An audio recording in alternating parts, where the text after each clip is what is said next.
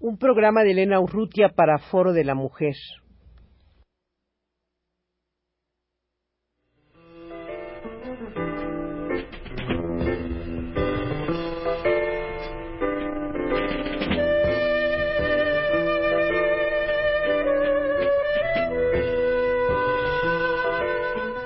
Foro de la Mujer.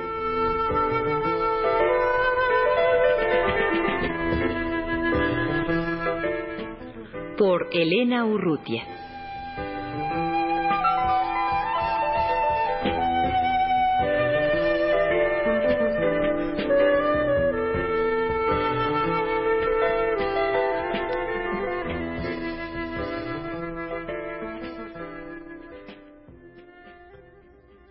No obstante que los índices de fecundidad han bajado en términos generales, eh, hay un índice que curiosamente en un grupo que curiosamente pues no solamente no ha bajado sino parece ser que que hay un, un aumento en esto pero Esther Corona que está trabajando junto con Noemí Ehrenfeld y con Guadalupe Guerrero sobre el tema de la fecundidad adolescente e identidad femenina, nos puede decir algo al respecto.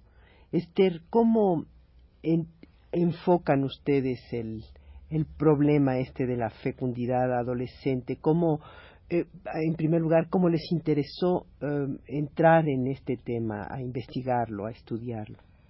Nosotros empezamos a preocuparnos por el tema cuando observamos que en, en hospitales, en instituciones, había un alto número de adolescentes embarazadas. Claro que al principio no podríamos no podíamos cuantificar porque no teníamos los datos hasta que empezamos a estudiarlo en una forma más sistemática y nos dimos cuenta que efectivamente en algunas instituciones la hospitalización por, por partos era muy alta en, esta, en estas edades, edades que van de los 12 años como límite inferior hasta los 20. Nosotros estamos tomando también el grupo de 18 a 20, aunque en forma separada, porque hemos observado que en muchos casos la mayor parte de estas mujeres no han tenido eh, el, eh, la oportunidad de, de planificar por muchas razones y que este hijo que están teniendo no es el primero sino el segundo o el tercero o el cuarto. Y cuando empezamos a indagar un poco más profundamente nos damos cuenta que el primer hijo se tuvo a los 15 o 16 años, lo cual las ubicaría en el mismo grupo que estamos trabajando de adolescentes embarazadas. Esther, entonces ustedes deben, el grupo que ustedes eh, están estudiando debe de, abarcar eh, pues una gama muy amplia de, factores. Por un lado, supongo que tendrán algunas eh, mujeres efectivamente casadas, algunas de estas jóvenes casadas, pero muchas otras que deben de ser solteras, madres solteras, ¿no? Sorprendentemente hay muchas mujeres casadas, y por casadas me refiero a que han institucionalizado la unión. Hay un grupo alto de mujeres unidas, es decir, que viven con el compañero o que de alguna forma han tenido o están pensando tener una unión. Y un grupo también importante de lo que se considera como madres solteras, es decir, mujeres que han sido abandonadas, violadas, que tuvieron la primera relación y después se perdió el, el, joven, que no se dieron muchas veces cuenta de lo que sucedía también aquí tenemos un importante grupo, pero sí tenemos entre el grupo, inclusive, por ejemplo, um, casos como chicas de 14 años que están casadas. Esther, eh, ¿cuál es el eh, medio socioeconómico en donde están ustedes haciendo este trabajo? Nosotros estamos trabajando básicamente con, con jóvenes de, de, los niveles más desprotegidos de la sociedad, eh, mujeres que eh, provienen de familias que tienen ingresos extremadamente exiguos y limitados. La gran mayoría de ellas eh, nunca han trabajado. Muchas de ellas apenas estaban empezando a terminar una mínima escolaridad de primaria o de secundaria cuando sobrevino el embarazo y entonces tienen que dejar la, la escuela para porque sencillamente no pueden pensar siquiera en la idea de seguir estudiando y tener al bebé. Además de las situaciones que implica eh, tener el bebé de orden práctico como tener que mantenerlo, ¿no? Esther, ¿y cómo viven ellas esta maternidad, vamos a llamarle prematura? ¿La viven como, como una manera de, de llegar al mundo adulto? ¿La viven como, como una sorpresa desagradable? Eh, ¿La viven como la manera de colmar un, anhelo que, que, se les ha fomentado eh, en medio de una cultura que las orienta naturalmente a la maternidad. ¿Cómo lo vive? Bueno, aquí hay una contradicción muy importante. Por una parte, todas dicen que si hubieran podido, hubieran esperado. El si hubieran podido se refiere a muchas circunstancias. Casi nunca ha de haber sabido, porque la mayor parte saben cómo evitar por lo menos en forma teórica, cómo evitar los embarazos. Pero eh, muchas hubieran querido esperar. ¿Hasta cuándo? Por lo menos hasta tener 20 años. Todas dicen de 20 años en adelante es la mejor edad para tener el primer hijo. Eso por, por una parte, ¿no? Pero por otra parte, cuando uno les pregunta si ellas eh, eh, desean ese embarazo, contestan que sí, que les gusta la idea porque ahora tienen algo por quien vivir o alguien por quien vivir que esto representa de alguna forma la culminación de el anhelo, así lo dicen ellas, de toda mujer, o de el hecho de que toda mujer, para ser mujer, tiene que tener un hijo. Entonces es una enorme contradicción, porque no querían el embarazo, eh, pero ya cuando se encuentran ante el hecho, hay una aceptación, aunque claro, no es una, no es una aceptación plena, entonces siempre tenemos esa situación de que, eh, de que por una parte ellas se ven impulsadas por la sociedad y por la ideología a ser madres y por otra parte saben que hubiera sido mejor para ellas y para el bebé esperar. Pero Esther, si ellas tienen conocimiento de los métodos anticonceptivos, como tú dices, y sin embargo quedan embarazadas, aunque digan que no lo desean mucho, probablemente inconscientemente si lo desean, o, o, qué, qué, sucede entre ese conocimiento que tienen de los métodos anticonceptivos y ese hecho de que si no desean embarazarse, sin embargo, no acudan a ellos. Bueno, esa es nuestra gran incógnita, el por qué se embarazan a pesar de conocer los métodos anticonceptivos. Ahora bien, debo también señalar que este conocimiento, claro, no es un conocimiento preciso.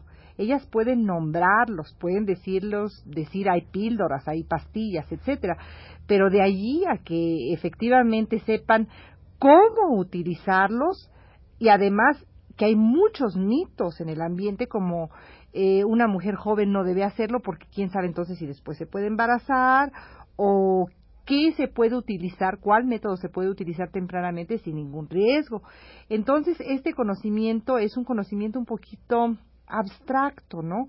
Y en este sentido, debemos de señalar que la información que está disponible por los medios de comunicación masivos y a través del sector salud, ha llegado muy poco a estas jóvenes. O sea que realmente eh, es, es, ahí creo yo que estaría tal vez el, origen de la brecha, ¿no?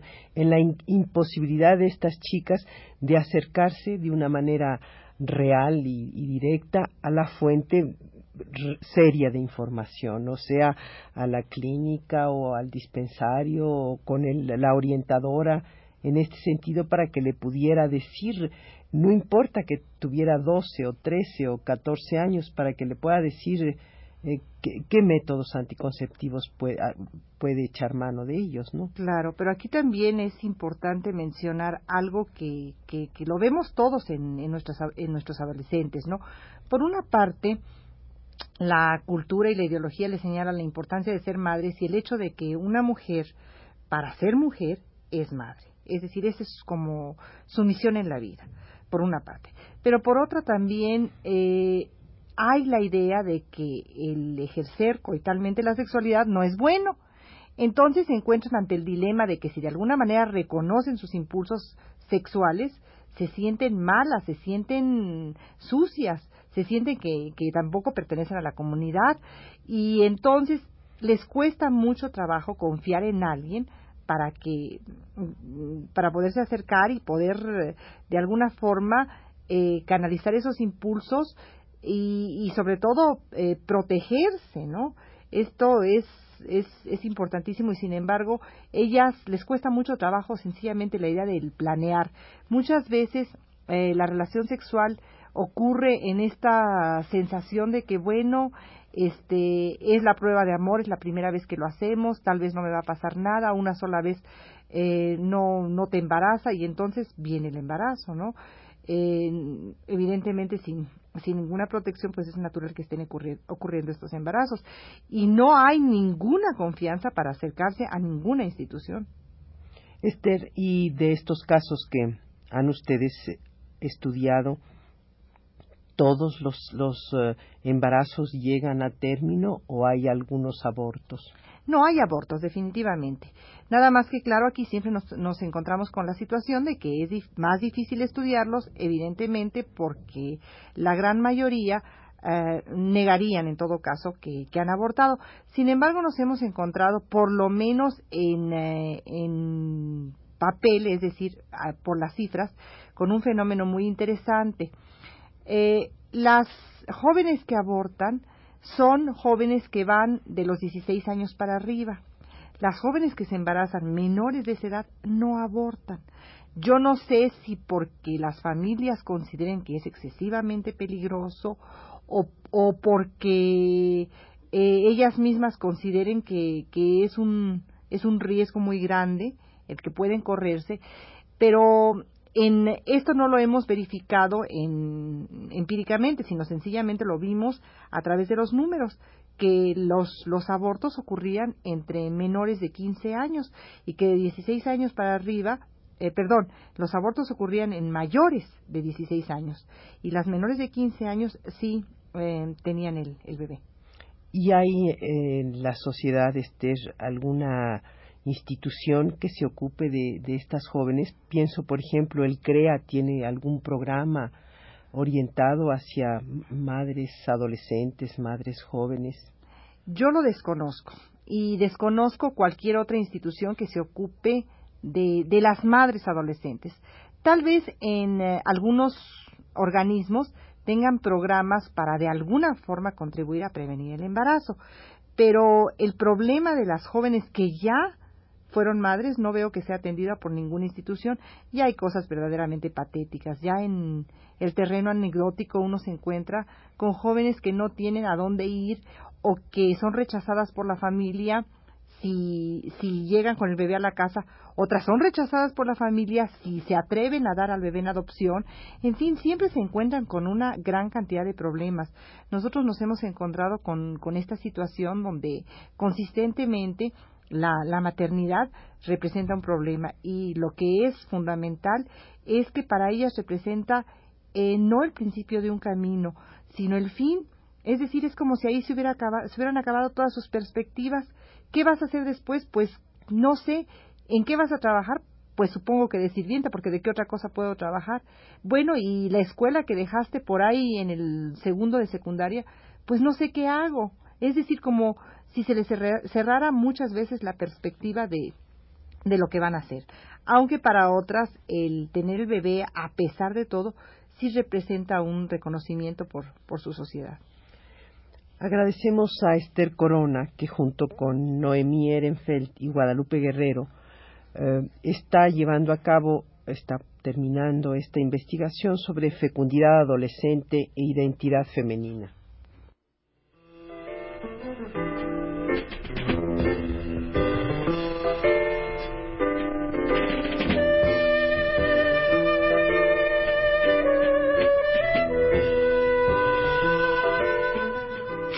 De la Mujer.